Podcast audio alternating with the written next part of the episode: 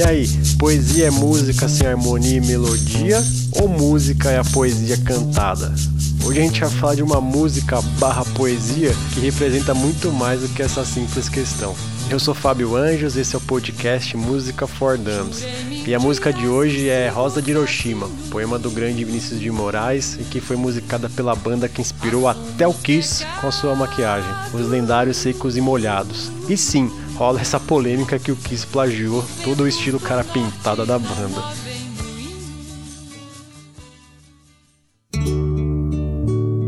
dia era 6 de agosto de 45, às 8h15 da manhã, quando um dos episódios finais ali da Segunda Guerra Mundial aconteceu. O intuito era apressar a rendição do Japão e, óbvio, demonstrar para o mundo o poder bélico dos Estados Unidos, que foi que o bombardeiro chamado Enola Gay, um B-29, lançou uma bomba atômica que o pessoal chamou de Little Boy, que era a base de urânio, na cidade de Hiroshima. Essa bomba explodiu a 580 metros de altitude. 80 mil pessoas simplesmente desapareceram na mesma hora, e as que sobreviveram foram obrigadas a conviver com o caos e com as sequelas da radiação nuclear que além das queimaduras e surdez, deixou no, ao longo dos anos um número incalculável de pessoas que nasceram com câncer, deformação física, cega ou com problema respiratório. O Vinícius de Moraes escreveu e publicou o poema Rosa de Hiroshima em 1946, inspirado nesse episódio catastrófico, no livro que se chamava Antologia Poética. E é impossível a gente falar de Rosa de Hiroshima sem realizar uma análise da letra da música. Então é isso que a gente vai fazer por aqui hoje, tá?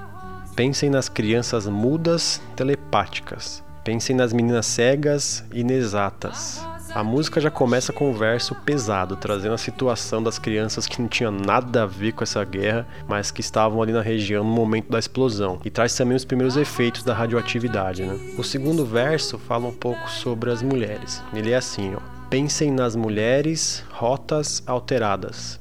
Aqui, claro, na minha humilde opinião, o Vinícius tenta deixar claras as consequências que a radioatividade pode causar nas mulheres, né? Que torna aí quase impossível que elas engravidassem no futuro. Foi isso também que eles tiraram de todas aquelas pessoas. O terceiro verso é o mais pesado. Ele fala o seguinte: Pensem nas feridas como rosas cálidas. É feita uma relação das feridas causadas pelas queimaduras, que eram extremamente graves, com pétalas de rosas cálidas, ou seja, quente, pois era exatamente assim que as feridas se pareciam. A pele praticamente se descolava do corpo ali, despetalava. Uma situação extremamente desesperadora. Os últimos versos são mais ou menos assim: Não se esqueçam da rosa, da rosa de Hiroshima, a rosa hereditária, a rosa radioativa, estúpida, inválida a rosa com cirrose, a anti-rosa atômica, sem cor, sem perfume, sem rosa, sem nada. Esses últimos versos fazem uma menção explícita ao bombardeamento, que radiou ali, além das doenças, uma grande contaminação não só nas pessoas, mas também no solo e por várias gerações. A bomba ela é comparada com uma rosa porque quando ela explodiu, a imagem que se resultou se assemelha muito com uma rosa desabrochando. Uma rosa normalmente está relacionada com beleza e tudo mais. No entanto, essa rosa de Hiroshima remete para as horríveis consequências aí deixadas pela guerra. A música foi lançada em 73, quase 30 anos depois do episódio, no disco de estreia dos Secos e Molhados.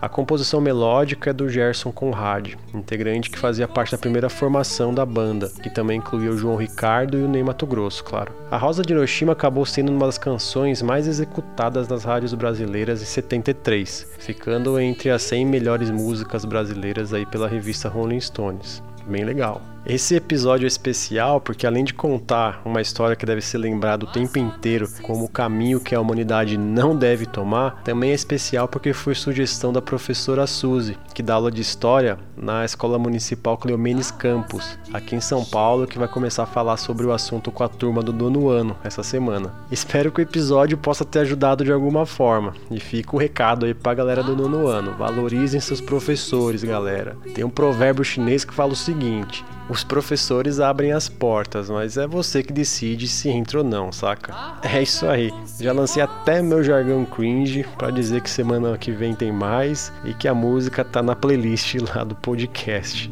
Valeu. Sem cor, sem perfume, sem rosa, sem